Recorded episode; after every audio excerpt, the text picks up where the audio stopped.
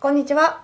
本日も動画にまつわる用語についてを鈴木さんの方で解説していただきたいと思います。鈴木さんよろしくお願いいたします。はい、よろしくお願いします。こうやってですね、いろんな音声を取っていると私も知識がついてくるわけなんですけれども、はい、でもですね、まだまだいろんなソフトの名前が出てくるわけですよ。またこの間出てきたじゃないですか、エンコーダそうですね、エンコーダー。ー。ね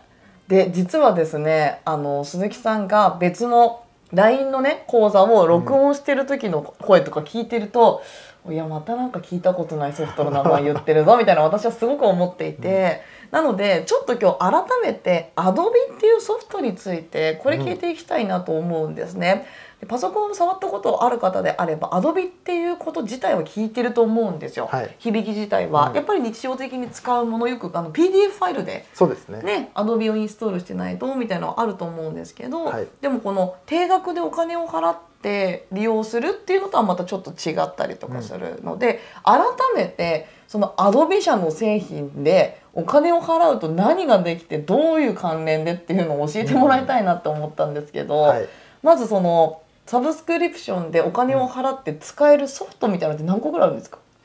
これはですね、サブスク自体もいろいろあるんですけど、まあフルパッケージのでいうと、まあ20個ぐらいですね。入ってます。そうなんだ、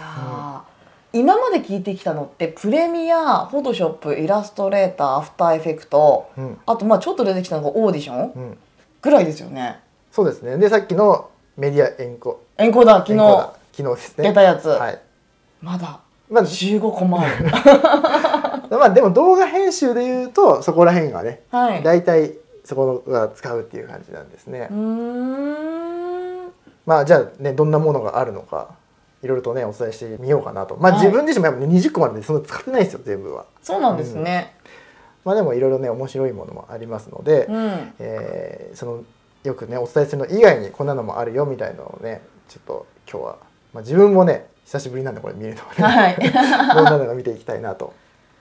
ぜひぜひよろしくお願いいたします、でまずはさっきもね少し話出ましたけどえっ、えーと PDF ですね、はい PDF ファイルのお管理ソフトっていうのが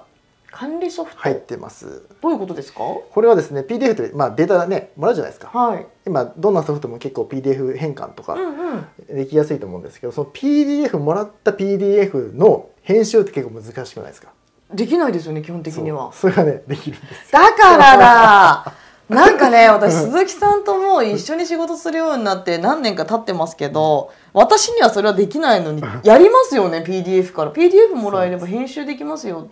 そうそうなんですそういうことどんな技使ってるのかと思ったらそういうのがあって、まあ、もちろんその PDF でもできないように設定されてるのもあるの でそれはさすがにできないんですけれどうんもうんうんうん一般的な PDF ですねだったらわりかし簡単にできますし、まあ、もっと言えば順番変えたりとかはすごく手軽にできますね。あのちょっといいですか、はいそのその件につきまして、はいこちらといたしましては、